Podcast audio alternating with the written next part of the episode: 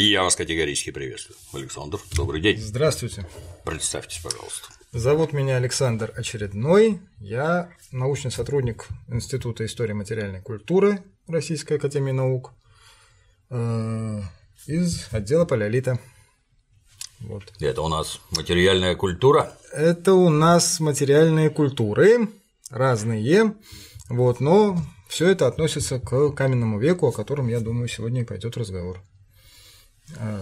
Наши первобытные предки делали такое вручную? Наши первобытные предки делали такое вручную в течение сотен тысяч лет и миллионов лет. А я вот слышал, что не повторить. Настолько они были ловки в этом деле, что никак не повторить. Врут. Э, ну, грубо говоря, врут, вот. потому что, конечно же, повторить существует э, специальное направление экспериментальной археологии, которая развивается очень активно, особенно в последние, так скажем, 30-40 лет, э, развивается на самом деле бешеными темпами. Все больше и больше специалистов занимаются этим направлением исследований. Ну и это очень зрелищная, популярная вещь, вот это вот объясняет ее популярность, в частности, зрелищная вещь, которая позволяет не просто э, выяснить какие-то особенности каждой из коллекций, каждой из индустрий, с которыми имеет дело исследователь, но и продемонстрировать э, этот акт творения, скажем так, да, потому что ну, это так и есть, вот, продемонстрировать различные, в частности, палеотехнологии, что крайне важно. Продемонстрировать эти палеотехнологии обычным людям, которые никогда в жизни с археологией связаны не были. И для которых археология – это ну, что-то такое либо крайне академическое, либо что-то такое слишком популярное. Ну вот, как правило, все это где-то посерединке. А предки, они для чего вообще это делали? Это у них в первую очередь было для того, чтобы резать, да? Да, основная функция этих орудий – это, конечно, наличие режущей кромки, различных режущих кромок, которые были приспособлены для различных операций. Это, я так понимаю, кремень? Да, это плитка кремния, это плитчатая отдельность кремния. Кремень uh-huh. встречается как горная порода, встречается в разных видах отдельностей, да. Бывают желвачные отдельности, бывают плитчатые отдельности.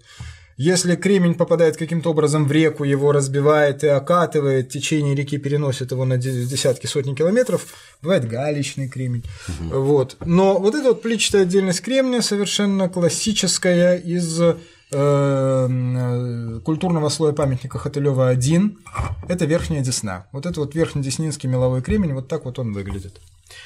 Э, его вот эти вот отдельности, не конкретно этот предмет, конечно, а вот такого типа отдельности – подбирал первобытный человек, в частности, если мы говорим про Хотылева, один – это наименование памятника, uh-huh. с которым мы работаем, неандертальский человек, и изготавливал из него каменное орудие, ну, примерно вот такого типа.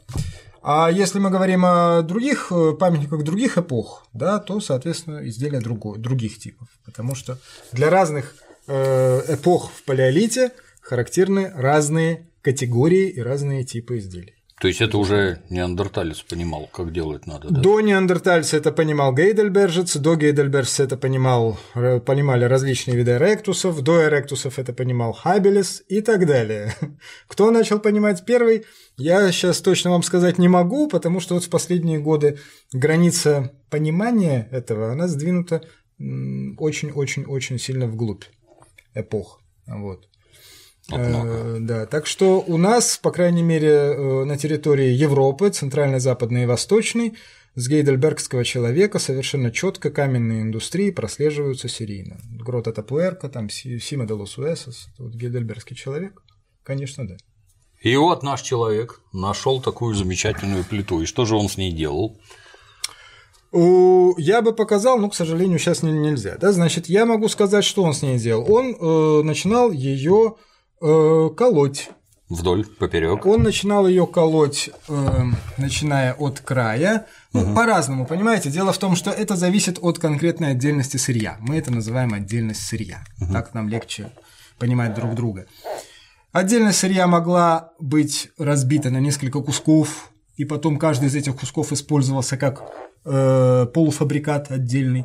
Из этой целой э, отдельности сырья, из этой целой плитки могли что-то делать, например, крупные, довольно крупные двусторонние обработанные вещи, или как их называют бифасы. Вот, например, типичный бифас эпохи среднего палеолита – это не настоящее изделие, ага. это экспериментально смоделированное изделие, либо реплика, да, но технологически это э, технологически и типологически это то же самое, что делал неандерталец. Один в один. Позвольте, пожалуйста, да.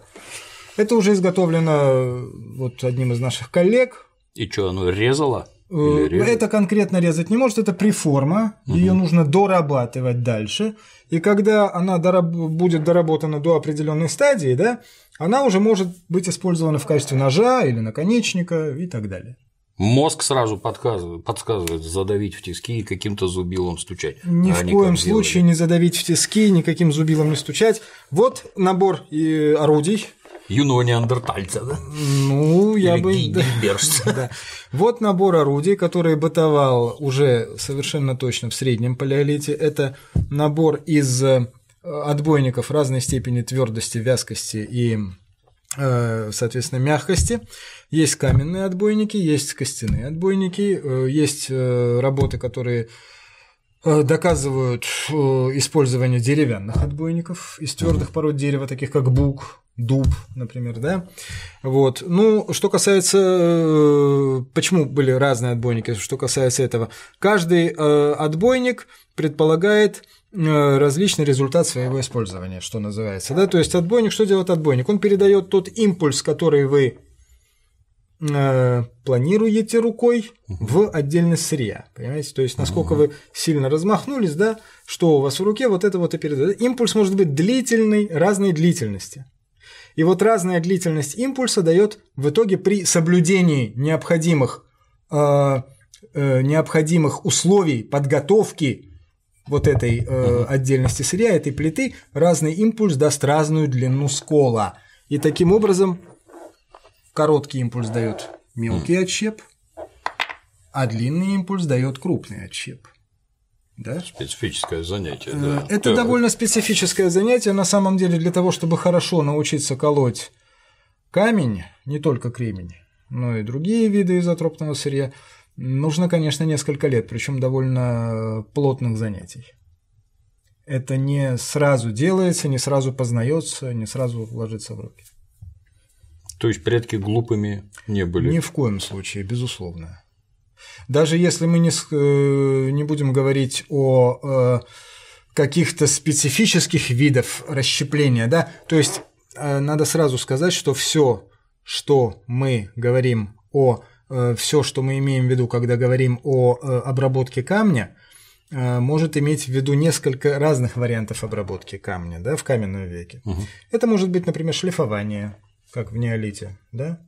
Это может быть э, изготовление каменных изделий с помощью удара. Это может быть изготовление каменных изделий с помощью отжима. И вот эти три главные вида воздействия на материал да, они, например, в более поздние эпохи, в неолите, в бронзовые э, разные эпохи бронзового века, да, они могли комбинировать друг друга. Они могли друг с другом чередоваться. Человек мог, например, подготовить в э, бронзовой эпохе, например, какую-то приформу с помощью удара, а потом, дошлифовав ее, получить топор. Угу.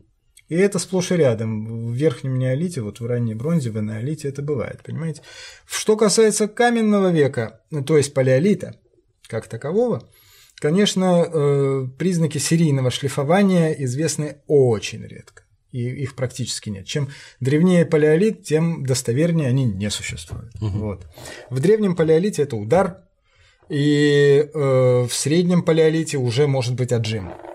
А что такое отжим? Отжим – это воздействие на кромку э, отдельности сырья, ну в данном случае вот я беру отщеп, да, угу. воздействие не с помощью удара. Вот если вы, например, наносите удар, да, то это будет происходить примерно вот так. А угу. отжим – это более статическая передача вот этого импульса рукой, угу. понимаете? Угу. Либо рукой, либо с помощью тела, если это не, необходимо сделать с большим усилием, да, либо есть варианты реконструкции усиленного отжима когда отжим делается с помощью разной системы рычагов. И вот экспериментальная археология последних 40 э, лет, так скажем, она досто... довольно достоверно реконструирует эти изделия. Вот такие технологии. То есть это с помощью системы рычагов. Фактически заточка получается, да? То есть вот по что-то порезало, оно затупилось и тихонько. Да, да, да. Обновление лезвия, переоформление лезвийной кромки. Я помню, читал, что индейцы, наверное, делали ножики из обсидиана, а потом хирурги на это дело перешли, потому что колотый обсидиан какую-то вообще нечеловеческую остроту, да, то есть скальпели да. из него получаются, да. такие, как техника из металла, не сделать. Ну, вот, кстати, те же самые индейцы, о которых вы читали, они, вот палеоиндейцы, некоторые палеоиндейские индустрии, их ведь очень много по североамериканскому континенту и по Мезоамерике распределено. Вот эти палеоиндейские некоторые товарищи из племен э, группы Навахо, по-моему, они наносили вот эту вот обработку дополнительную на кромку уже сколотого угу. предмета, да, то есть полученного скола зубами. То есть не, не, не изделием с каким-то угу. дополнительным, а зубами. Вот это вот, да, вот эта вот дополнительная обработка называется ретушь. Угу. Ну, на, так сказать, ну, этот уже острый, откровенно. Да, этим, этим тоже можно. можно. Он немножко уже затупился, потому что я им несколько лет э, работал. Это наш отчеп, который мы сделали тоже экспериментально. Здесь только экспериментальные вещи присутствуют. А хорошо вообще лезвие. А держит. вот этот свеженький, ну вот э, я вам могу сказать, что можно что-нибудь отрезать, если. Сейчас попробуем свеженьким краем отрежем кусочек кожи. Кожа довольно плотная. Ой, прошу прощения, надо подержать. Спасибо большое. Вот и все. Ну, это достаточно острая вещь. Вообще свежими, свежими сколами можно запросто порезаться, даже в процессе расщепления, когда они разлетаются в разные стороны, они могут больно поранить. Поэтому надо быть осторожным. Как интересно. А? Предок был хитер, я чувствую. А что они этим делали? Это только для убийства или там? Это для шкур? убийства, для разделки, для совершенно разных операций. Совершенно разных операций. Выделка шкур, совершенно правильно. Существуют работы, например, нашей петербургской э, школы, ну не только, да, вот э, еще со времен Сергея Аристарховича Семенова, который, собственно, отец мировой трассологии, науки о э, следах использования оставшихся на каменных орудиях.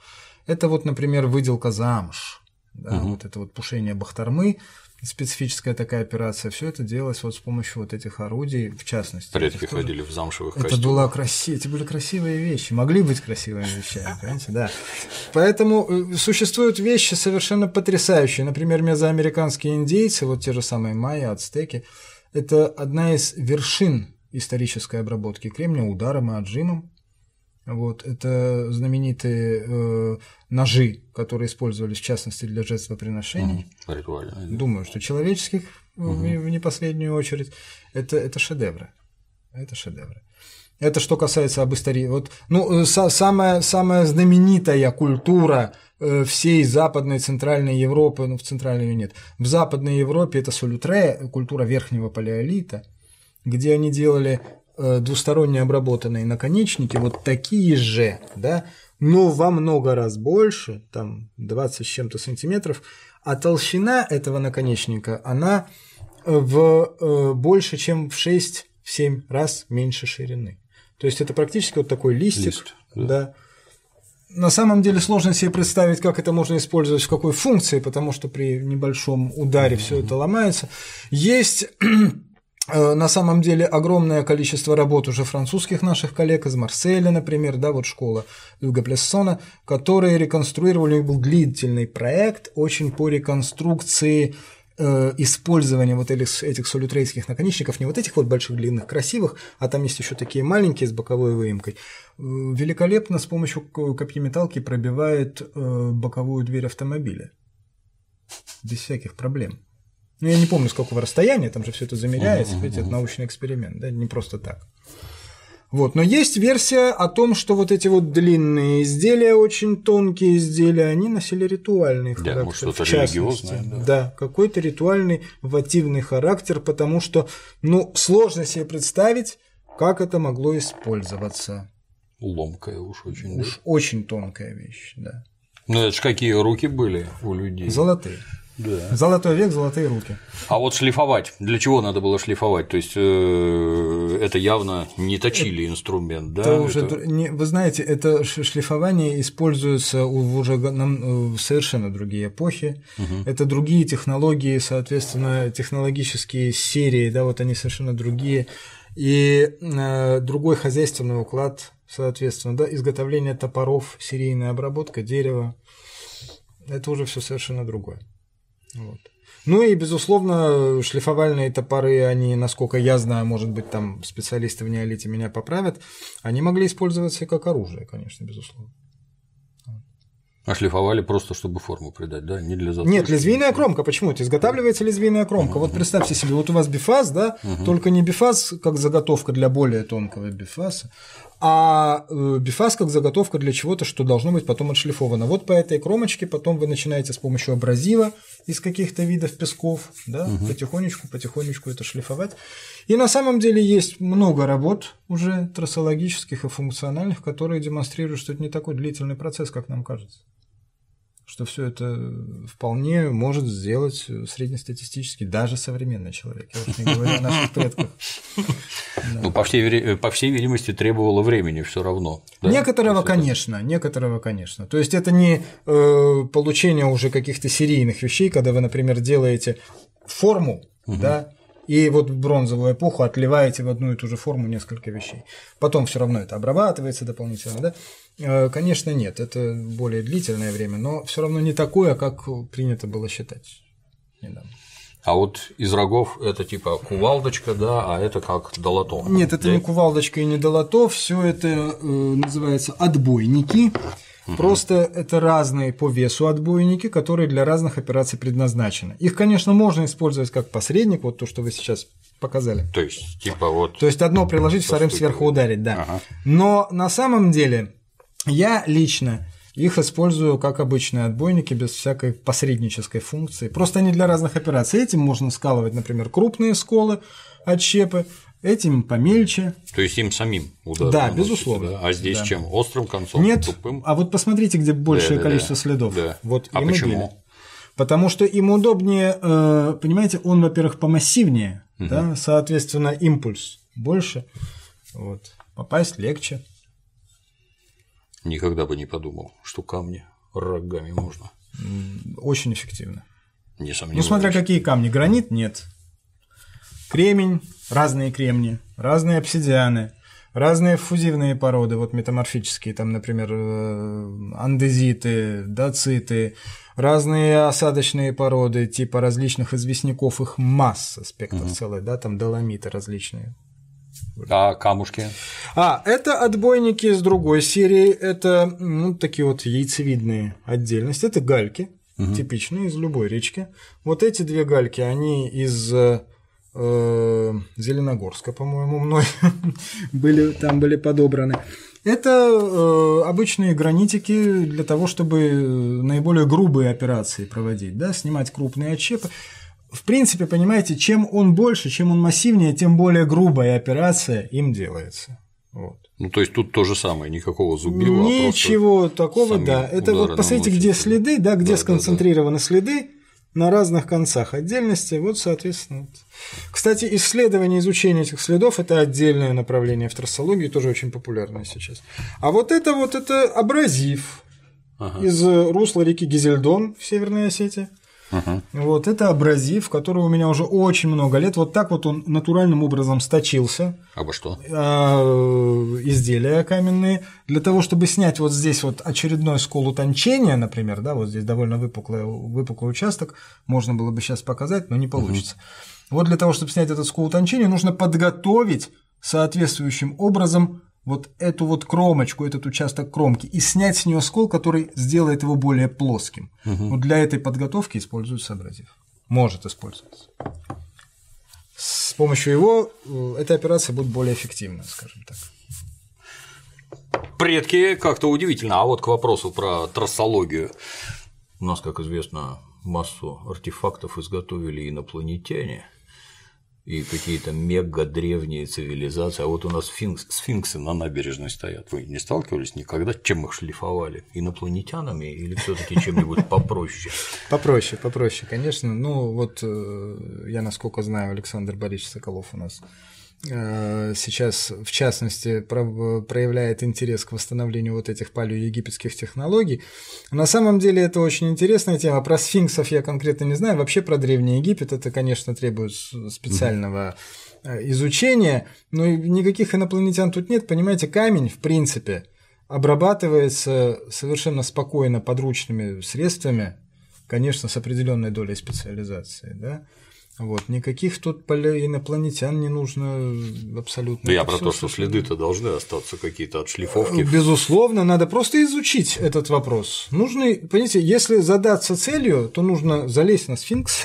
Это я не призываю никого ни к каким действиям, чтобы меня правильно поняли. Нужно просто этим заняться. Вот, потому что есть соответствующие исследования, явно есть соответствующая литература, это определенное направление знаний, которое, конечно, уже когда-то изучалось. А вы зачем это дело колите? То есть, ну вот есть что-то там древнее, да, откопали, нашли, как факт, что предки умели такое делать. А зачем вы этим занимаетесь? Да, дело в том, что э, я вот э, сказал уже, значит, э, возникновение экспериментальной археологии как определенного направления в археологических исследованиях оно на самом деле имеет очень давнюю историю. Потому что любой исследователь, конечно, хочет понять в первую очередь, как это было сделано. Не просто как это было сделано, да? Что значит как? Как это значит проследить технологические цепочки. Угу. Вот. Потому что одно дело э, классификация этих изделий. Ну, что такое археология? Археология это классификация. Классическая археология это классификация. Да? Собственно, любая наука это классификация. Вот. Поэтому Безусловно, классифицировать можно все что угодно. Можно классифицировать форму. Угу. Вот мы берем форму. Это не изделие, вот изделие. Вот мы берем форму этого изделия, начинаем ее сравнивать с другими формами угу. и получаем какую-то классификационную последовательность, какие-то ряды типологические. Да? Вот. А если мы будем изучать то, как эта вещь была изготовлена, то это будет другой вариант классификации, который нас намного ближе подведет к реконструкции палеоповедения. То есть, как эти люди мыслили. Но тут же скользкий момент. Возможно, вы в процессе того, что вы делаете, у вас какой-то свой оригинальный способ. Безусловно. Вовсе не похожий на Безусловно, то, что... вы правы. И это на самом деле это не то, что скользкий момент, это просто нужно всегда иметь в виду. Угу. Дело в том, что нам в данном случае каменщикам очень сильно повезло потому что физические принципы раскалывания камня, расщепления камня, они не изменились никак и измениться не могут никак. Понимаете, если вы возьмете кувалду ага. и треснете этой кувалдой, ударите, прошу прощения, по краю да. этой плитки, вы получите скол с теми же самыми характеристиками, э, аналогичными 50-тысячелетней давности, 150-тысячелетней давности и так далее. Они идентичны. Поэтому, ну я сейчас не про кувалду, а вот про отбойник. Да, вот если мы сейчас ударим, ага. будет все то же самое. Э, поэтому в данном случае, если мы говорим о каменном веке, ага. то, конечно, экспериментальная археология ею заниматься легче с какой-то точки зрения. Да? Нам, например, не ну, для того, чтобы выяснить, какая бронза перед нами, да, какая там псалия, например, бронзовая, да, или там навершие uh-huh. какое-нибудь бронзовое, а не акинак. Специалист отличит какая-то бронза, там, мышьяковистая или оловянистая, понимаете? А не специалист нет, нужен спектральный анализ там, и так далее. Да? Ну, может быть, специалисты меня поправят. А вот что касается каменного века, для того, чтобы понять, э, как колется какой-то вид сырья, нужно просто найти аналогичный вид сырья и попробовать его расколоть. Но делать это нужно ни в коем случае не на э, памятнике археологии. Да. Вот в сторонке, на бумажке или на э, тряпочке, и потом это обязательно смешать с какими-то современными отходами, которые через 50 лет не разложатся, типа стекла. Я вам совершенно серьезно говорю. Оно трудозатратное, да, вот вы сказали, что надо несколько лет учиться, а нынешний археолог все таки отягощенный знаниями, умениями, Не быстрее важно. учится, нет? Вы понимаете, это зависит, конечно, от способностей каждого конкретного человека. Я вот, например, не могу сказать, что я очень хорошо колю. Мгм. У нас сейчас в Российской Федерации живут э, великолепные мастера расщепления. И в Петербурге, и на Волге, и в Воронежской области, и на Дальнем Востоке, и в Новосибирске. Есть люди, которые делают шедевры. Вот. Э, Безусловно, это зависит от э, специализации человека, от его степени талантливости, да, к этому лежит, не Мгм. лежит. Вот. Но в среднем, в среднем, конечно, нужно несколько лет упражнений. Это как художник или пианист. Понимаете? Если вы не будете играть гаммы, А это надо сидеть рядом, чтобы была преемственность, как делает товарищ сержант, и учиться. Или есть какой-нибудь букварь, где толковый парень может прочитать. можно и по букварю, вы знаете, можно и с сержантом. Те, кто с сержантом рядом, тем повезло больше. Некоторым не везет. Некоторые лишний год тратят, вот, потому что сержанта рядом не было. Это э, у каждого по-своему. На самом деле, вы знаете, зависит от того, какая перед вами цель. Если вы хотите научиться изготавливать просто красивые вещи, вот, существует, например, в Соединенных Штатах, да и не только в Соединенных Штатах, теперь уже по всему миру, э, целое направление флинтнеппинга, так называемое. Да? То есть это люди, которые просто колят кремень, потому что им нравится. И они делают шедевры. Вот. Масса роликов на YouTube, масса роликов в интернете. Вот. А есть археологи-экспериментаторы, которые моделируют какие-то палеотехнологии. Это уже немножко другое, понимаете? Поэтому вы должны решить для себя, если вы археолог, тут решать нечего, палеолитчик, а если вы просто любитель, и вы хотите этим заниматься, потому что вам это нравится, вам совершенно не обязательно соблюдать какие-то палеотехнологии, тратить на это время, понимаете? Изучать их ведь. Прежде чем воспроизвести, надо изучить. Что ты воспроизводишь? Да? А если просто красивая вещь, ну, можно взять гвозди там, или медную проволоку там толстую, вот это будет давать другой импульс. Тут масса, понимаете, всего. Открываются, друг... Открываются другие возможности, но это уже другая галактика немножко. Для С тех, кто не не знает, связано. да, флинт – это по-русски Кремень. как раз кремень. да. Капитан Флинт, он был кремень. А семен- семейка Флинстоунов, они кремневые, по всей видимости. Только ли кремень для этого дела годится или какие-то другие? Или у кого что под рукой было? Ну, вы знаете, вот что касается, например, археологии палеолита, нижнепалеолитические индустрии, они, как правило, полисырьевые, мы так называем, да, то есть в одной и той же индустрии могут встречаться разные виды сырья. Мгм. Э, Тоже не везде и не всегда, но чаще. Э, Что это значит? Это значит, что либо у них сырья не было под рукой, либо они просто тащили все, что колется, да, все, что дает острый край.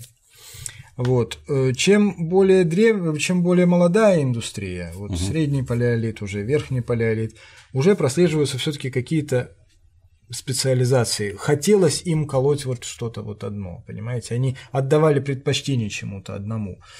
В верхнем палеолите, например, в нашем Костенковском регионе, всем очень хорошо известно, существуют различные индустрии, да?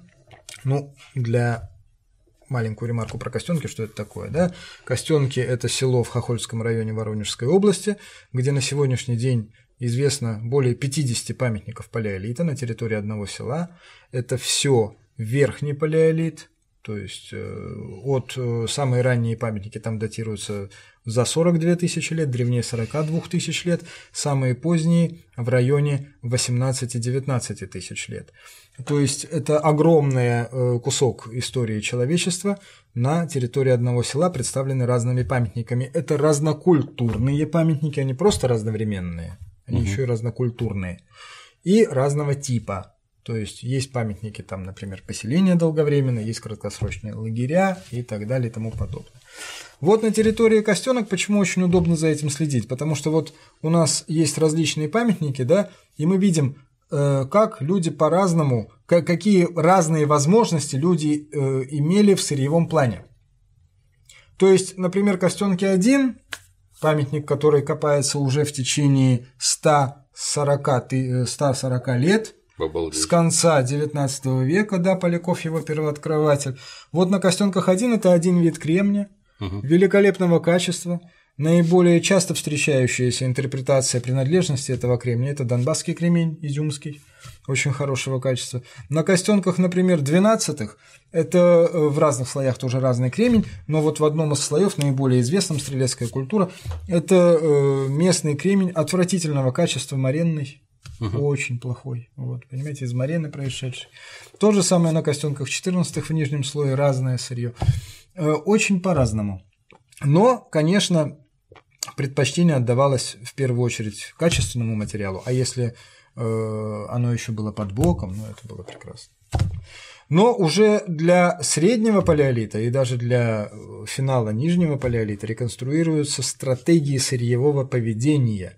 Вот это очень популярное на сегодняшний день направление развития исследований в палеолите. Да, что такое сырьевое поведение?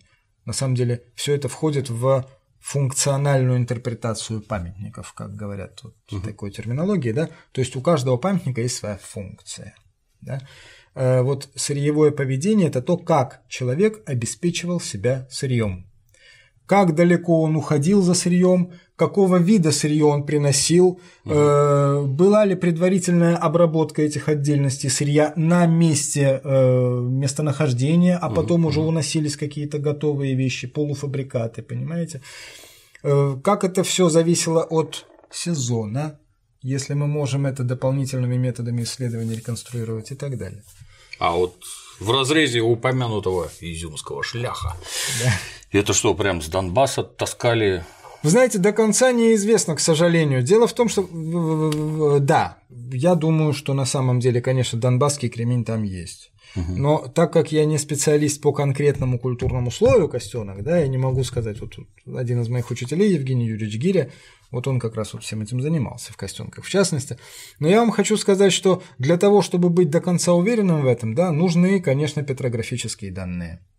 Их нет. Когда-то было начато, и как всегда. К сожалению. Надо Досадно. продолжать.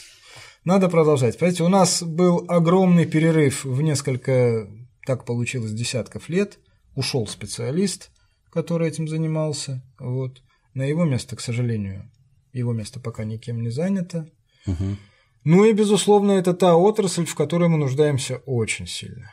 Вот. Нам, нужен, э, нам нужны летотеки. Вот мы их называем летотеками. Да? То есть это полная база данных по различным видам горных пород, использовавшихся на каждом, в каждом культурном слое. Понимаете? А если это полисырьевой слой, то есть там много разных видов сырья, то это вот такой спектр огромный. Все это должно быть обработано э, петрографически, минералогически, а дальше уже искать откуда, куда, что. Но тут э, большая проблема. Дело в том, что, понимаете, науку геоморфологию никто не отменял. И современное местонахождение этих, э, современное местонахождение э, источников сырья далеко не обязательно совпадает с тем, что было 50 тысяч лет назад. Потому что менялись русла рек, Мгм. потому что сходили какие-то сели, да, и так далее и тому подобное. Рельеф русской равнины, он э, в чем-то довольно стабилен, а в чем-то безумно изменчив. Поэтому это очень большая, долгая работа, которой, безусловно, надо заниматься методично. А вот стоянка, которой там 42 тысячи лет, а что там? Маркина Ну, гора, костюм 14. Да, а что там остается? След от костра? Э, Там остается много всего. Во-первых, это культурный слой. Да, что такое прецедент культурного слоя? Культурный слой – это э, такая гео, геоархеологическое тело, если можно так сказать. Вот почва – это у нас биогеологическое тело. да? Или геобиологическое тело. Почвоведы меня поправят. А археоло- археологический культурный слой – это геоархеологическое тело. То есть это литологический слой или литологический горизонт, насыщенный культурными остатками, следами материальной деятельности человека. А что Они там остается? Это вот э, Да, осколки или могут, могут, изделия? могут быть и осколки, безусловно, могут быть э, изделия э, полные, безусловно, могут быть поломанные изделия. Кроме этого всего еще, значит, что у нас там остается? Как правило, объекты. Что такое объект? Объект – это все то, что целенаправленно оставил после себя человек. Кострище, Угу. Место расщепления каменного сырья, например, какого-то, да, прекрасный украинский термин есть точок. Мы его сейчас все очень любим. Это то место, где человек, вот достоверное место, где человек колол камень. Угу. Один или несколько, да. Иногда э, находят точки, вот есть такая стоянка шлях э, на Среднем Дону. Вот там есть точок у нашего учителя Павла Евгеньевича нехорошего, где остались следы от коленей. То есть, Почти как значит, в Шаолине, да? Примерно, да. Но дело не в том, что они были вдавлены, понимаете, а, а дело в том, что там нет чешуек. Все вокруг усыпано чешуйками, вот такая вот, э, такой пятачок, да, а в этих двух местах чешуек нет. Соответственно, это самая простая реконструкция, которая приходит в голову. Вот. Э, есть еще стоянка Малый Раковец в, Королево, это Закарпатье на Украине, западные, там тоже самое. Такие примеры есть. Это я вам перечисляю виды объектов. Угу. Разные могут быть очаги, например. Понимаете? Очаг, то есть обложенный, например, какими-то камнями, да. Может быть кострище, может быть зольник, разные виды объектов. Э, может быть, могут быть разные виды жилищ, безусловно, да, длинные жилища, например, э, есть маленькие жилища, вот такие вот округлые с одним очагом, длинные несколько очагов, да, вытянутые в линию и так далее. Объектов масса. Вот, могут быть ямки, хозяйственные ямки, могут быть, безусловно, погребения, это тоже объект. Вот, понимаете? Могут быть столбовые ямки а в для конструкций. Клали что-нибудь, нет? Что Инвентарные погребения существуют э, для среднего палеолита. Это большой вопрос наличия инвентаря в погребениях. Вот. Потому что, как правило, среднепалеолитические погребения, достоверные среднепалеолитические погребения, к сожалению, были раскопаны тогда, когда ну, не всегда хорошо копали, скажем так. А что изменилось? Плохо отмечали, э, фиксировали? Могли плохо отметить, зафиксировать плохо, могли не совсем хорошо разобраться с геологией. Ведь понимаете, что такое погребение? Погребение – это всегда, если это целенаправленное погребение, это, как правило, вырывание углубления какого-то, да, угу. и потом в это углубление помещение, ну, костяка или тела, угу. да. А вот, например, на тех же самых костенках 14 о которых я постоянно говорю, существует знаменитое погребение Маркина гора, вот этот самый австралонегроид под большим тоже вопросом, вот, который был погребен в... Позорит русскую нацию, так ведь и не расскажешь никому, что мы древнее всех. Я бы наоборот Подрывает сказал, что... патриотизм. Я бы наоборот сказал, что делает честь отечественной науки, скажем так. В общем, короче говоря, вот там проблема определенная, потому что э, стенки настолько плохо выразительны, понимаете, а он был впущен с определенного уровня, и э, вопрос-то в чем? Вопрос в датировке, да, относительно какого археологического слоя. С третьего слоя он был впущен. Есть мнение, что не, не с третьего слоя и так далее. В общем, понимаете, для того, чтобы э, быть уверенным точно в э, сопроводительном инвентаре, нужно быть в первую очередь уверенным, я к чему все это говорю, в качестве фиксации. То есть, что это не, не провалилось, не заварилось, да, а именно одновременно да, было. Да, да, да, что это не смешанный слой, что это не наложение одного слоя на другой, что это не скольжение одного слоя по другому, какие-то постдепозиционные, как мы их называем, то есть после депозиции происшедшие процессы, понимаете, которые привели к тому, что какое-то замечательное изделие оказалось рядом с черепушкой. Гвоздь, например. Ну ладно уж. А чеп, например, да? Гвоздь-то, понятно, выкупится.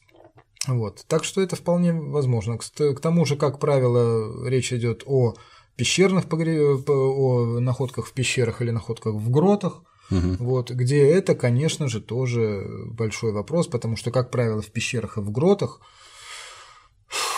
четко разделить культурные слои, особенно на микрогоризонты, на горизонты обитания, так скажем, разные, довольно сложно.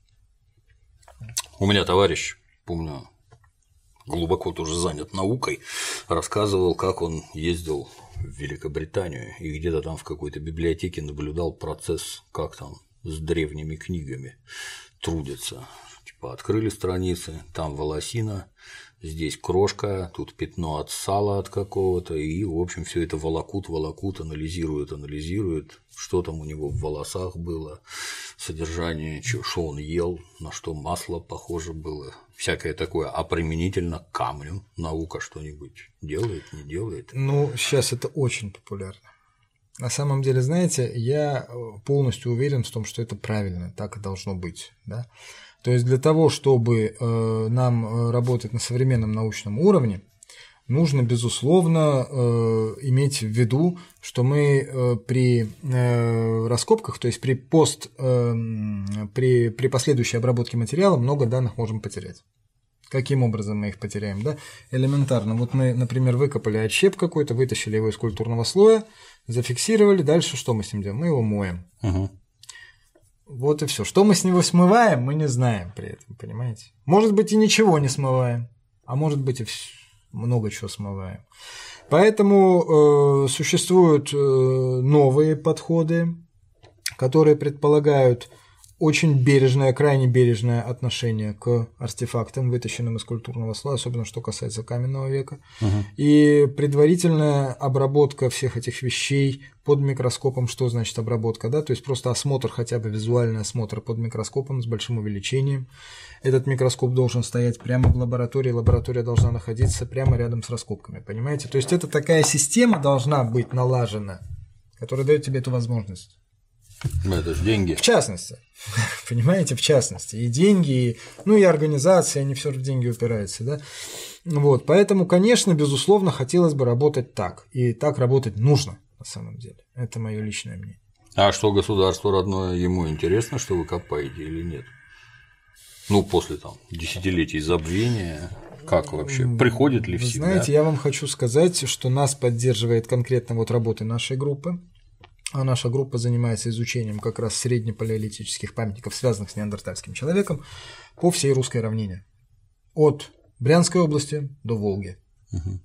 На востоке и от Брянской же области до Северного Кавказа на юге. Я вам могу сказать, ну, мы заработаем только с открытыми памятниками, без пещер, потому что у нас там свои цели э, хроностратиграфические, нам нужно выяснять много всяких нюансов, связанных с хронологией среднего палеолита.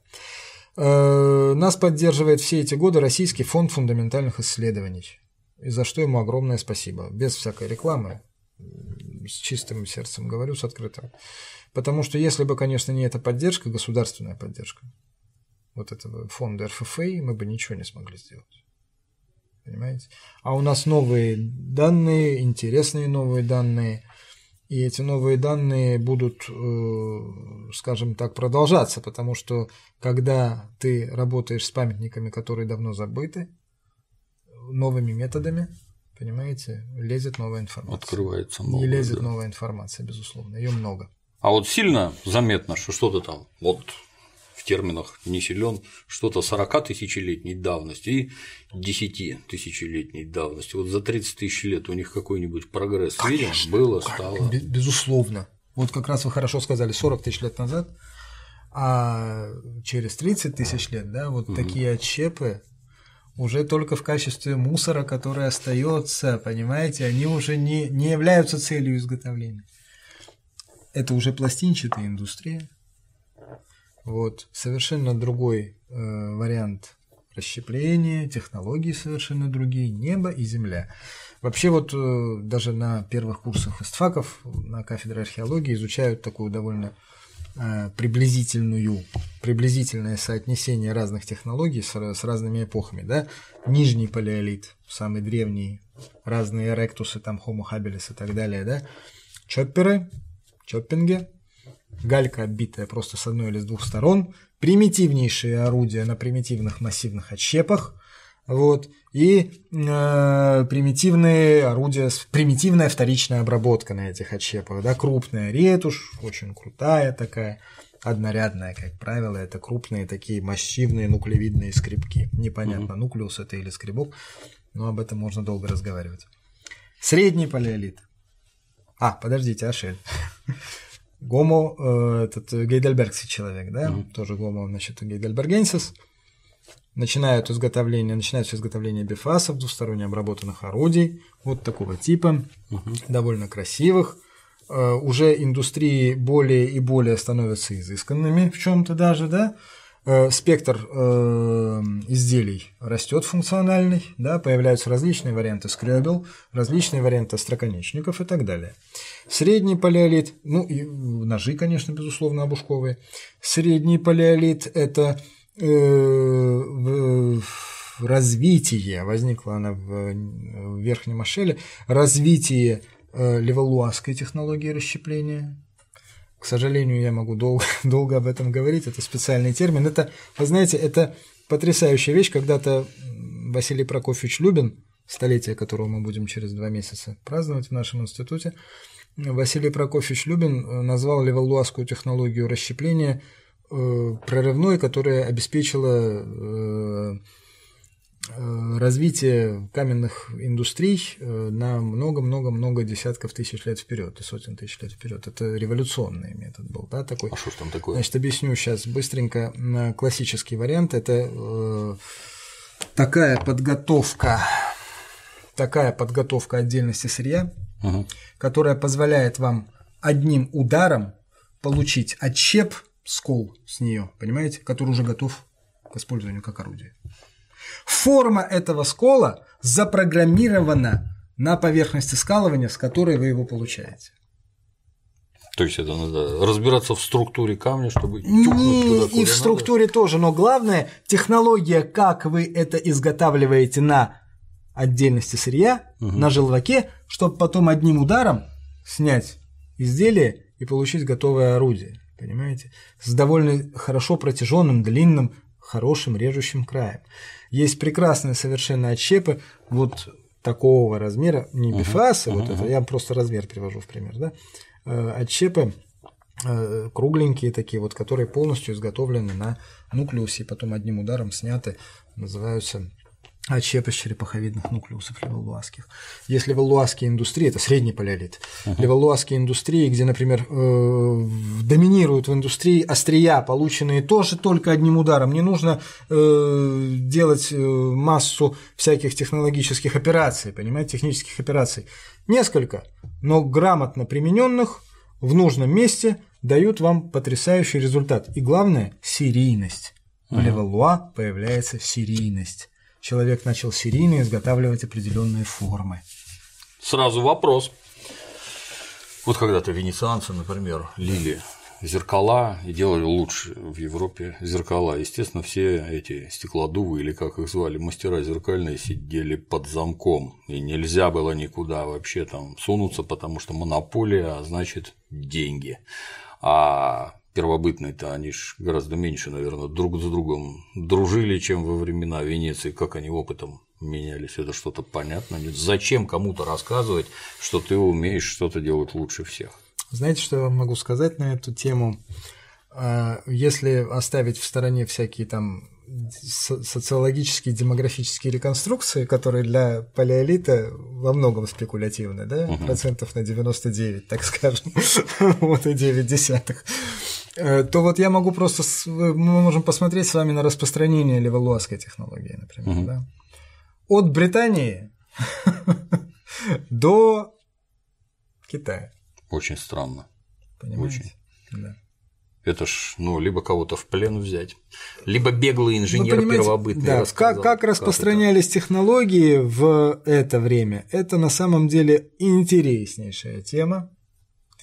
Можно ли это связывать с миграциями древнего населения, либо угу. с обменом опытом, либо с конвергентным развитием, понимаете, разных индустрий в разном месте и так далее, в разных местах?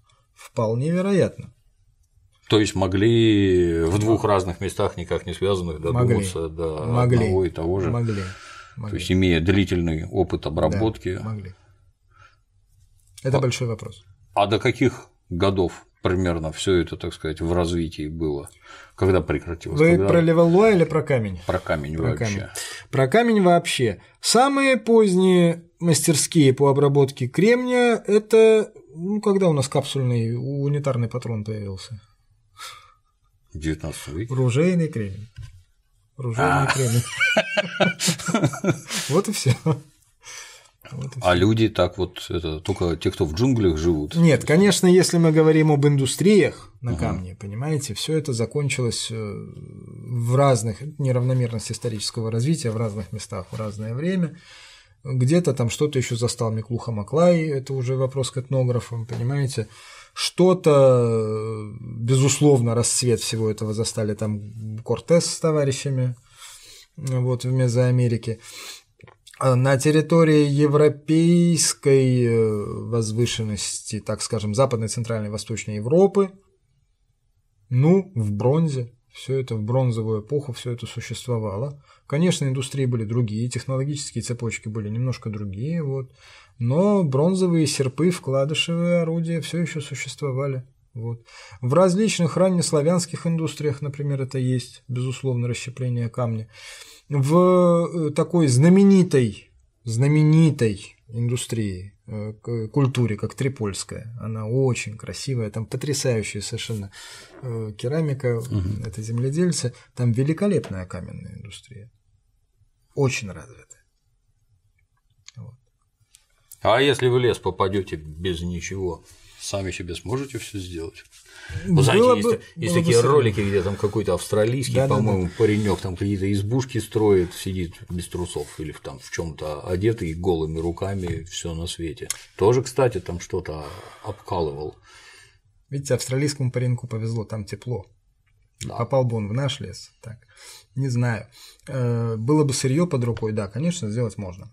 Тут, извините, перебью, наш товарищ Константин Анисимов заехал в Папуа-Новую Гвинею, забрался куда-то в горы, уже оделся в штаны и куртку, а папуасы ходят голые. Он был потрясен вообще крепостью папуасов. Ну То есть в тепле все гораздо проще, да? Ну что значит проще? Просто, я не знаю, понимаете, теплее, что ли. Двигаться не надо так много, чтобы согреться. Для производства годится, ну вот, я как это, непричастный. Да. Я когда-то родился на Украине и достаточно долго там жил. У нас кремни были коричневого цвета, не такие таких черных никогда не видел. Но замечено было, что колется-то все. Можно из чего-нибудь, кроме камней, наколоть? Кроме камней можно, конечно, в принципе. Понимаете, речь идет о, о чем? О том сырье, которое дает раковистый излом. Да, угу. раковистый излом. Ну, сейчас не будем углубляться в нюансы, потому что это там, опять же, распространение импульса в твердом теле, это физика. Вот, а я не физик. И могу вам сказать, что, конечно, безусловно, существует работа на эту тему, их много. Вот. Но вот этот раковистый излом, то, что дает раковистый излом, те виды горных пород, которые дают раковистый излом, то есть которые колятся, они дробятся. Угу. Понимаете? Из них можно делать орудие ударом. Все остальные можно шлифовать. Угу. Гранит можно шлифовать. Вы получите из гранита орудие, но путем, например, примитивной обивки по краям, а потом шлифовки, понимаете? Тоже существует куча экспериментов на эту тему. Например, э, все индустрии, палеометаллические индустрии э, Финоскандии, масса индустрий на кварце – которые отвратительно колются, ну, по моему, по моему личному мнению. Но есть куча работы, школы целые, которые выросли на этой кварцевой археологии, да, вот у нас в Петрозаводске есть специалисты, есть специалисты в Финляндии, есть специалисты в Швеции, у нас в Питере есть прекрасные специалисты кварцевой индустрии, вот. Они специфические, особые.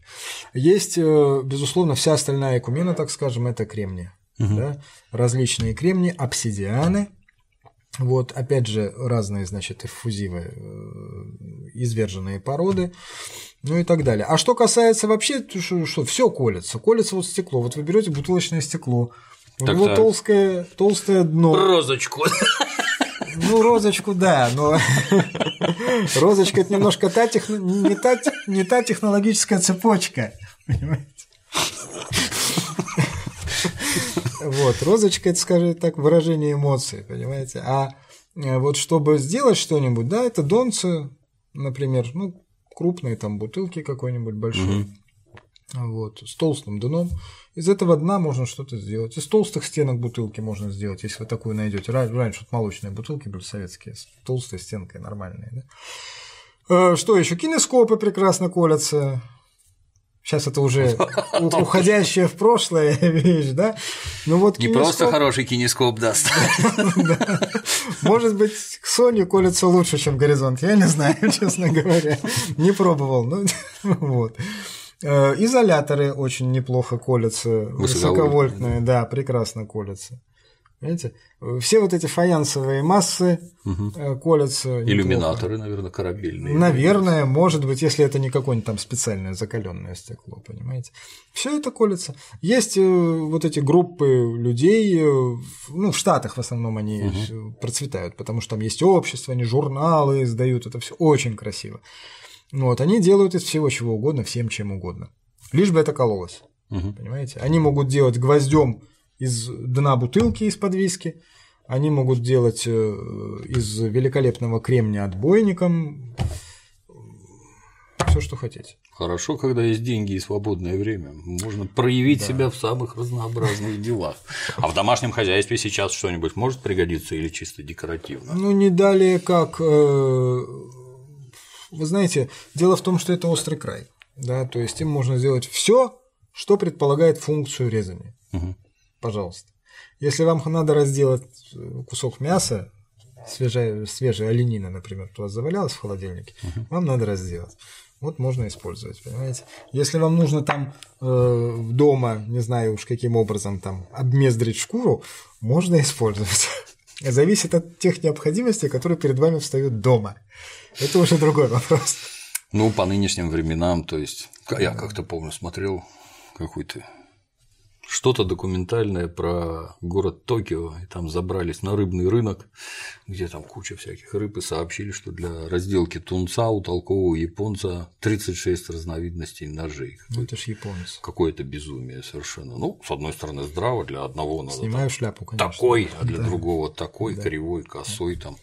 То есть тут тоже для разного, по всей видимости, кололи абсолютно разные. Вы знаете, не факт. Дело в том, что есть вещи полифункциональные, вот для среднего палеолита и для нижнего палеолита мы сталкиваемся с этой полифункциональностью, она доказывается трассологически.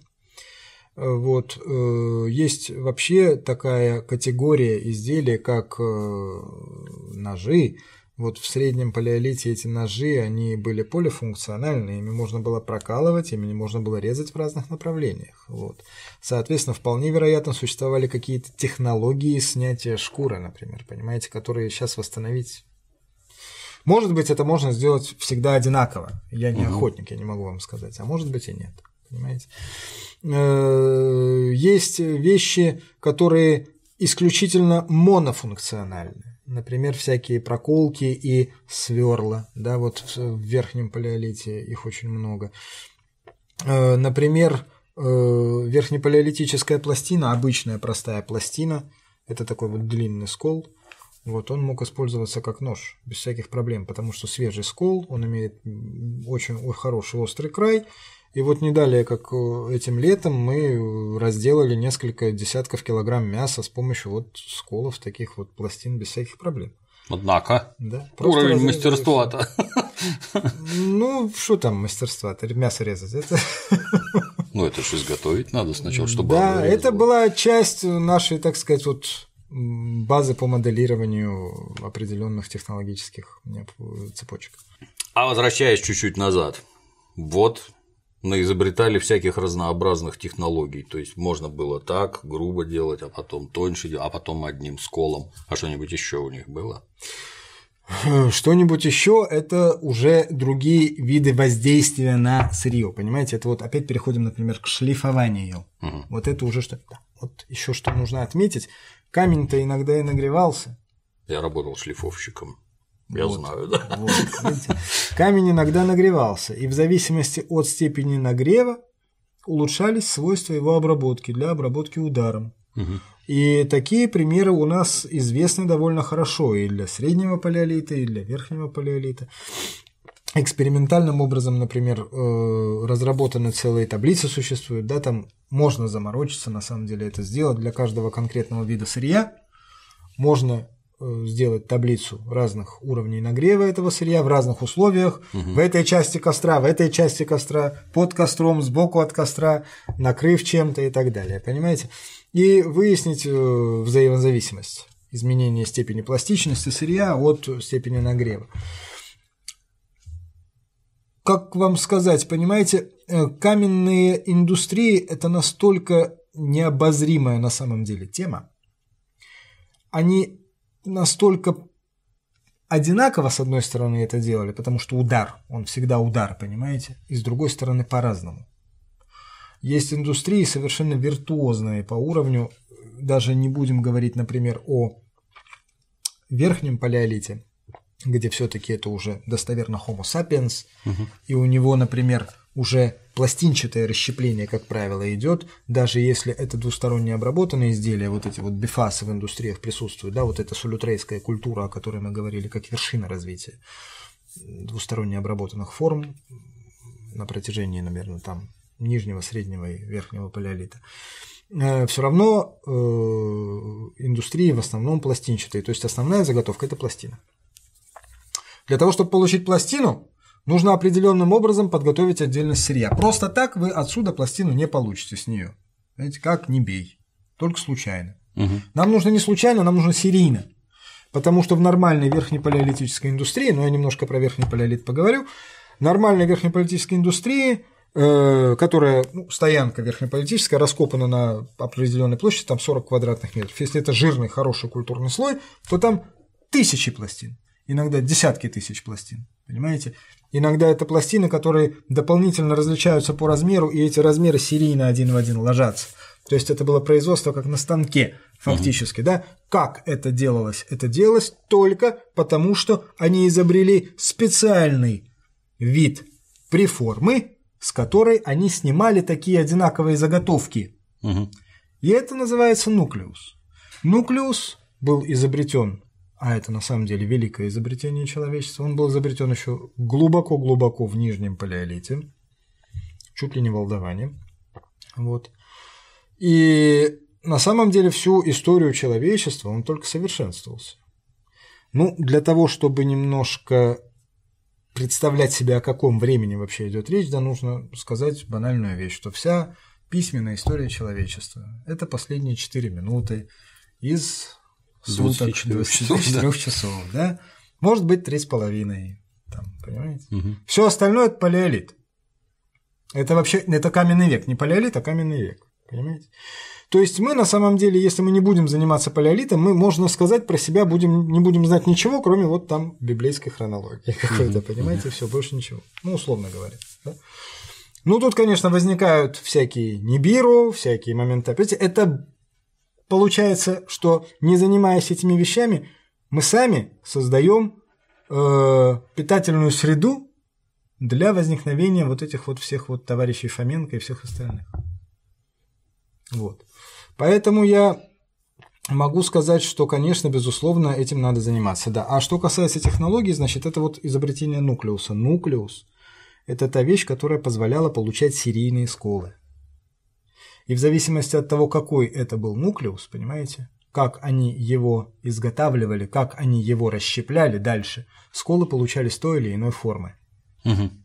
Соответственно, когда вы подготавливаете нуклеус, например, э, так как его готовили в леволуазской вот этой вот технологической цепочке, вы можете с него, сняв удачный скол, сделав удачный скол, получить вот этот вот замечательный отчеп, который готов к использованию в работе. На самом деле, понимаете, любой отчеп, который вот сейчас я ударю сюда, да, острый край будет готов для использования. Угу. Я могу этим острым краем что-нибудь отрезать, что-нибудь порезать и так далее, понимаете? И можно сделать какие-то операции, но речь идет о том, какова его протяженность, какого качества сама заготовка получается, для того, чтобы он дольше служил.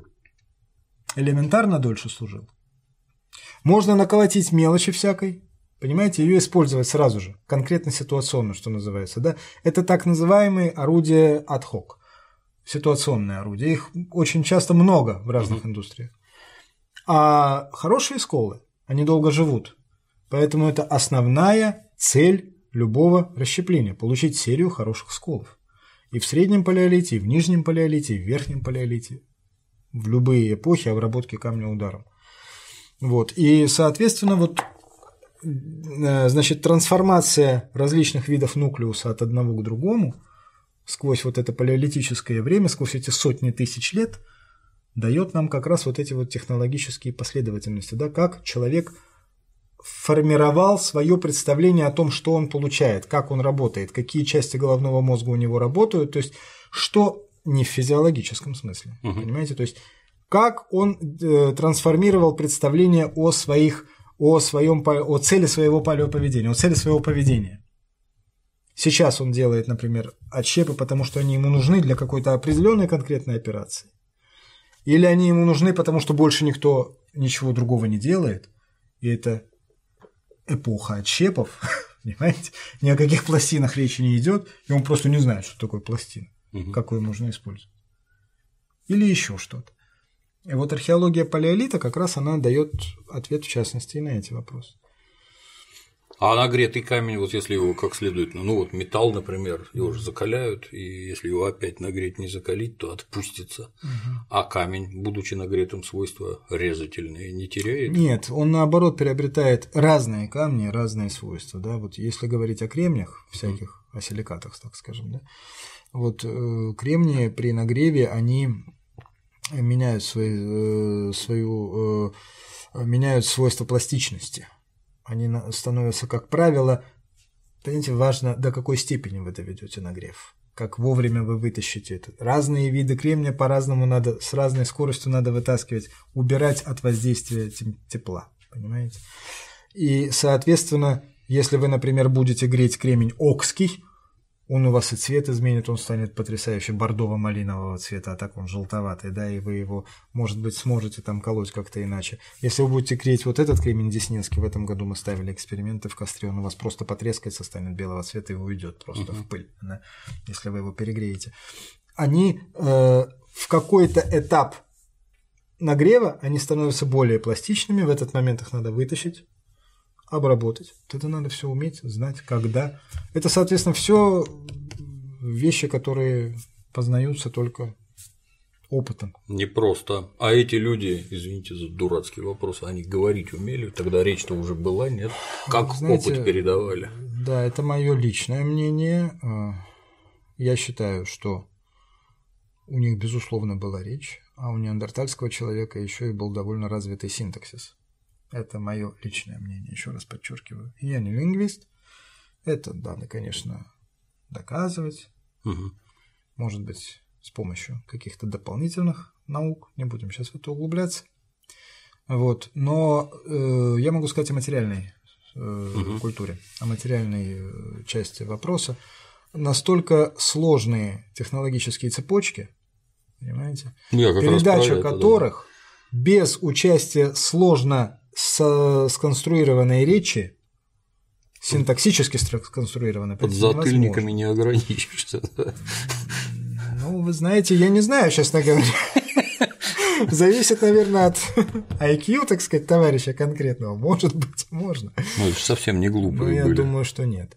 Я думаю, что нет. Понимаете, дело в том, что они изготавливали настолько совершенные изделия, вот уже неандертальцы, ранние неандертальцы даже. Если вы посмотрите, например, на какие-нибудь верхнеошельские индустрии э, Франции, района там Парижского бассейна или там Дордоне, например, на великолепные изделия там э, стоянки Боксгроув, например, Англии, да, или на наши верхнеошельские изделия там Южного Кавказа, там пещера Кударо или там масса всего.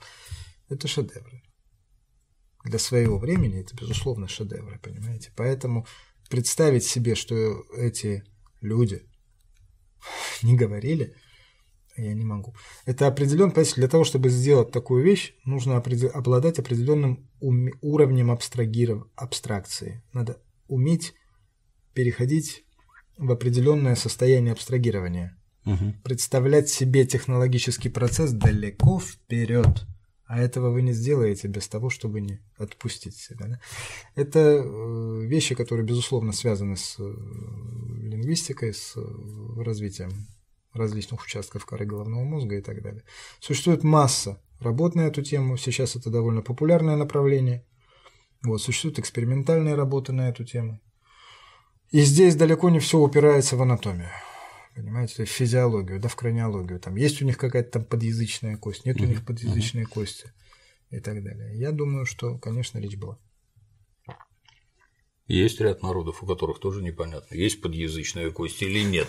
Языки настолько странные, что, кажется, и не выговоришь никак. Наверное. Интеллект, он же с речью как-то напрямую связан. Думаю, что да, конечно. Есть ли у вас какой ресурс, на котором вы публикуете, что нашли, куда побежали, что нового, где в следующем году и вообще? Вы знаете, у нас есть ресурс в виде сайта нашего института, где ничего этого не публикуется, потому что академическое заведение. Вот мы там нет, у нас там есть PDF, PDF угу. наших статей, угу. все есть. Вот все наши там биографические данные есть. Но есть еще антропогенез.ру. Я хочу сказать, что так как мы сотрудничаем не первый год, я надеюсь, что это взаимовыгодное сотрудничество, взаимоинтересное сотрудничество, да, все там. Я плавно подвожу к вербовке юных дарований. Куда их завлекать-то? Куда они должны побежать учиться? Э, бежать учиться нужно. Хорошую тему подняли. Тяжелую тему подняли. Бежать учиться нужно на кафедру археологии Санкт-Петербургского университета, исторического факультета бывшего. Теперь это Институт наук. А, Институт истории. Реформа была. А. Нет факультетов, больше есть институт. Институт истории Санкт-Петербургского университета.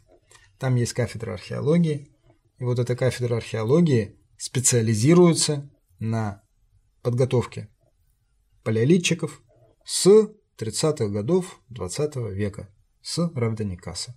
Школа? Это, да, это школа, на самом деле школа, которая подготовила кадры для палеолита по всей бывшей, по всему бывшему Советскому Союзу, ближнему и даже дальнему отчасти зарубежному, весь Варшавский договор, скажем так, да, угу. бывший. Те школы, которые сейчас процветают в Новосибирске и в Москве, они тоже, так сказать, родом от нас. Вот.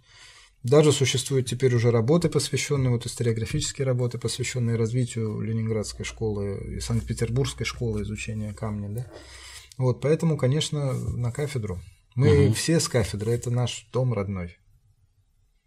Ну, будем надеяться, что народ, пользуясь интернетами, посмотрит, Спасибо. где что и как, определится, куда бежать.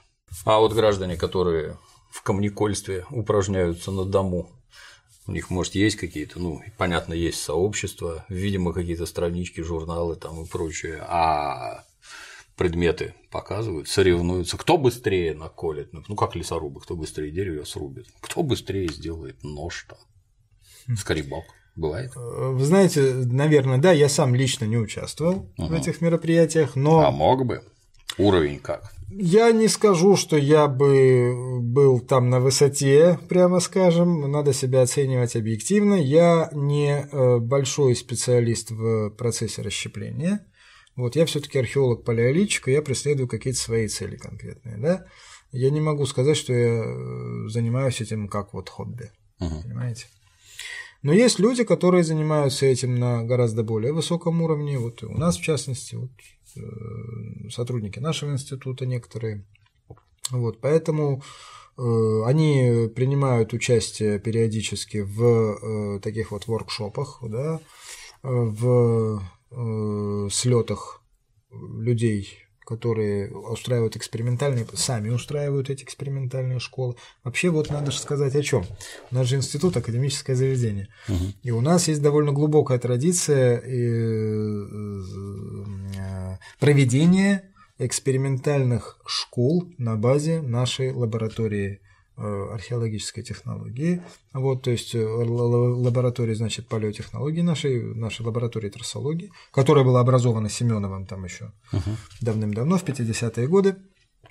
И вот э, в 60-е годы, в 70-е годы, в 80-е годы, собственно, все время существования Советского Союза, вторую половину его существования, у нас существовала традиция проведения вот этих археологических школ экспериментальных, как правило, это все э, устраивалось э, совершенно официально на государственном уровне, то есть все это финансировалось из бюджета института, понимаете, все серьезно было, да? Uh-huh. То есть э, приезжали э, аспиранты туда, приезжали туда студенты старших курсов, которые писали дипломные работы, как правило, кандидатские диссертации уже на эти темы, связанные с трассологией, с археологическим экспериментом.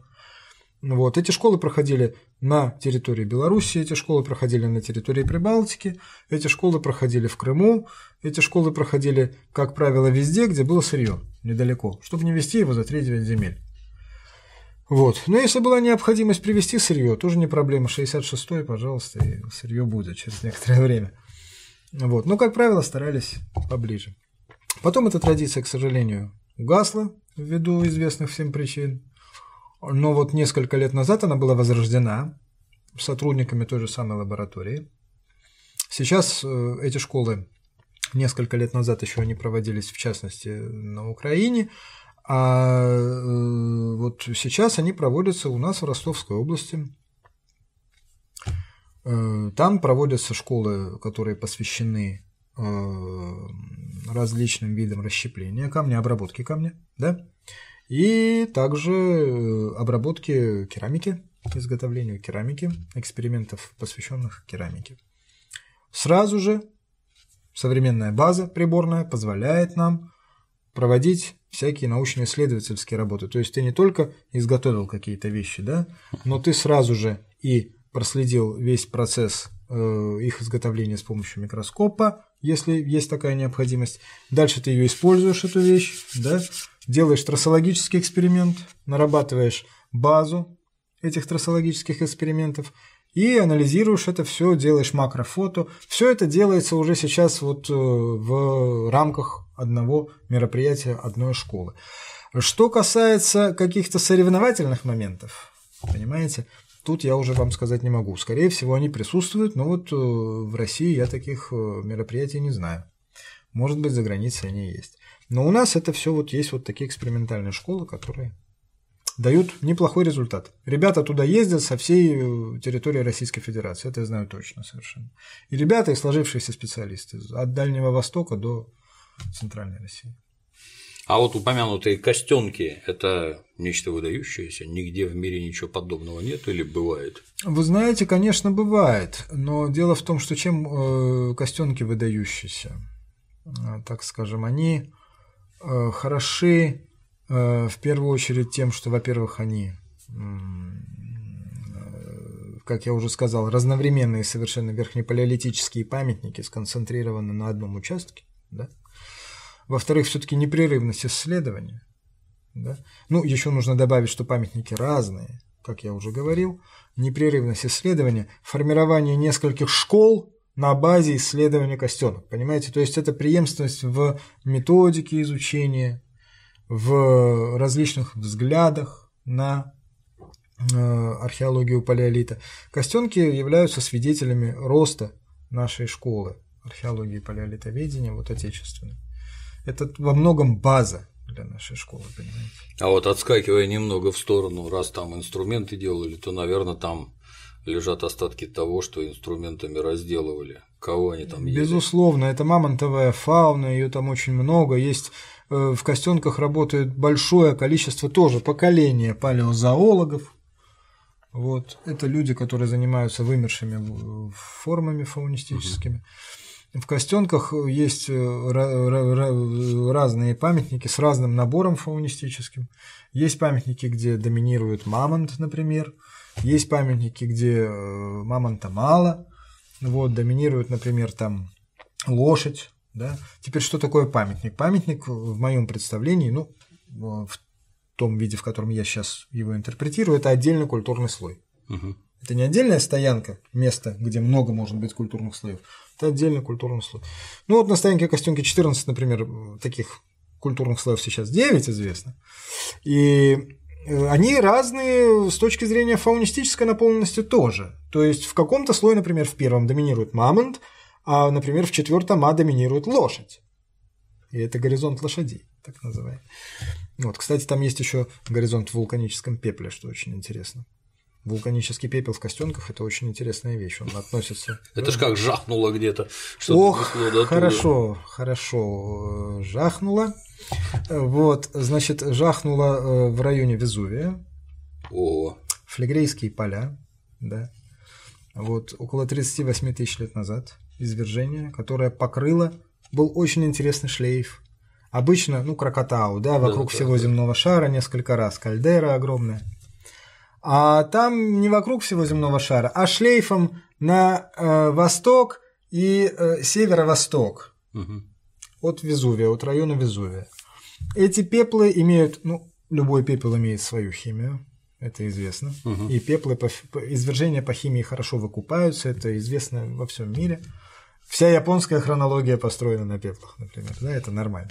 Наша Камчатка тоже. И тут вот этот, э, это извержение, которое называется Y5, угу. вот, оно достаточно неплохо изучено, итальянскими специалистами в частности. И вот эти пеплы, они обнаружены в районе Костенок довольно давно уже. Одно время их связывали с, связывали с кавказскими извержениями Эльбрусской группы вулканов. И начиная с 70-х э, годов Э, в то время, когда в Костенках работала экспедиция под руководством Николая Дмитриевича Праслова, вот нашего общего учителя, э, их стали связывать с Италией, с флегрейскими полями, уже обоснованно на основании химических анализов все это сделано. Вот. И вот в этом пепле тоже жили люди в Костенках, я просто хочу сказать. Пепел – это маркер, понимаете? Угу. Для, э, почему он так важен? Потому что мы видим индустрии, которые выше пепла, которые ниже пепла, то есть моложе пепла, древнее пепла – и в пепле. Вот. Угу. И это замечательно, что у нас есть такая четкая точка с хорошей датировкой, угу. железной датировкой, относительно которой мы можем с, которой, с которой мы можем сравнивать индустрии из разных мест. Это ж, что за выброс-то такой жуткий? Ну, хотя, как там этот, как его, Эйя Фьятлайо Кутль тоже Кутль, загадил да. все, что только мог. Тоже, наверное, ну, вот самолеты не летали. Да. Да, На самом деле пепла есть не только в Костенках, есть еще замечательная группа памятников на северо-западном Кавказе. Вот Мизмайская пещера, например, их специалисты из Петербурга копают, э, Любовь Витальевна Голованова, вот, э, Владимир Борисович Дороничев. Вот в Мизмайской пещере есть э, казбекская группа вулканов. Там есть пеплы тоже прекрасные совершенно. Есть пеплы в великолепном памятнике Маштулах-Талагат, это Северная Осетия. Там казбекская группа вулканов и пеплы эти совершенно потрясающие. Они очень мощные, с разными включениями, лапилли, разные вулканические бомбочки. Ну, до Казбека это по прямой, uh-huh. там близко. Вот. В общем, понимаете, наш палеолит пеплами э, не обделен. Э, что касается, по крайней мере, южной части наших палеолитических памятников европейской, искать надо. Есть э, современные методы, которые позволяют обнаружить даже небольшую взвесь этого пепла в других породах. Угу. Ведь это же все могло перемешиваться, перемещаться, угу. понимаете, дополнительно как-то переоткладываться. Вот, есть методы, которые позволяют это сделать. И на самом деле, безусловно, эти методы надо использовать, потому что химия пепла – это жесткий, замечательный маркер хронологический. Его надо использовать. Ну, про хронологию можно говорить очень долго, да. Там много проблем.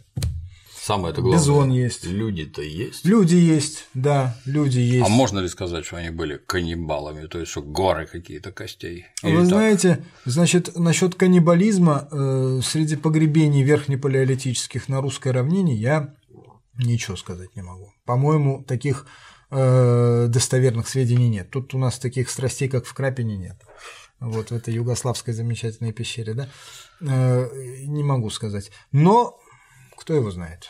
Может быть. Вы а, знаете, что, а что в югославской пещере? В Крапине жуткая совершенно э, стоянка, где куча расколотых человеческих костей, неандертальских. А это от, это от голодухи или как? Не знаю от чего, может им нравилось. Ну, может, вокруг а никто а не ел быть, людей, а, может а быть, эти да, ели. а может быть от голодухи. А может быть, ритуалы какие-то, понимаете, тут совершенно невозможно не точно угадать, сказать, да. не угадать. Но, вернее, вот угадать можно, но что мы угадывать? Мы же наукой занимаемся. Нам доказать надо, а как вы это докажете? Вот, поэтому, конечно, сложно сказать. Э, но дело в том, что у нас на русской равнине Э, достаточно много крупных фаунистических коллекций в археологических памятниках палеолитических, да? Ну, кто его знает, может, кто-нибудь где-нибудь расчлененные человеческие кости пропустил когда-то. Не все эти памятники э, были обследованы на одинаково хорошем уровне в свое время, понимаете? Потому что, ну, хороший палеозоолог – это очень большая удача. Как в любой профессии. Как в любой профессии, да. Как э, очень часто э, коллекции, например, фаунистические, ну, не обработаны на должном уровне, просто посчитаны, например, понимаете, предварительное определение есть, собирались углубленно этим заниматься, отложили и ушло. Угу. Забыли, не то что забыли, а переключились на что-то другое, сплошь и рядом. Понимаете? Поэтому, конечно, э, с этой точки зрения, если появится какой-нибудь специалист, который пересмотрит крупные фаунистические коллекции, да и мелкие тоже, но это настолько гигантская работа, понимаете, что рассчитывать на это, конечно, сложно. Спасибо, Александр, исключительно познавательно. Спасибо вам. Я даже не смог понять, каким концом стучать надо. Давайте еще раз. Толстым, толстым, определенный толстым. Этим только отжимать. Исключительно познавательно, да. Хотелось бы даже принять участие, но, увы, грехи. Так а что, увы, приезжайте и примите участие. Можно даже не приезжать, можно здесь встретиться и принять участие. Это не проблема. Будем пробовать. Да. Спасибо. Спасибо вам. А на сегодня все. До новых встреч. thank you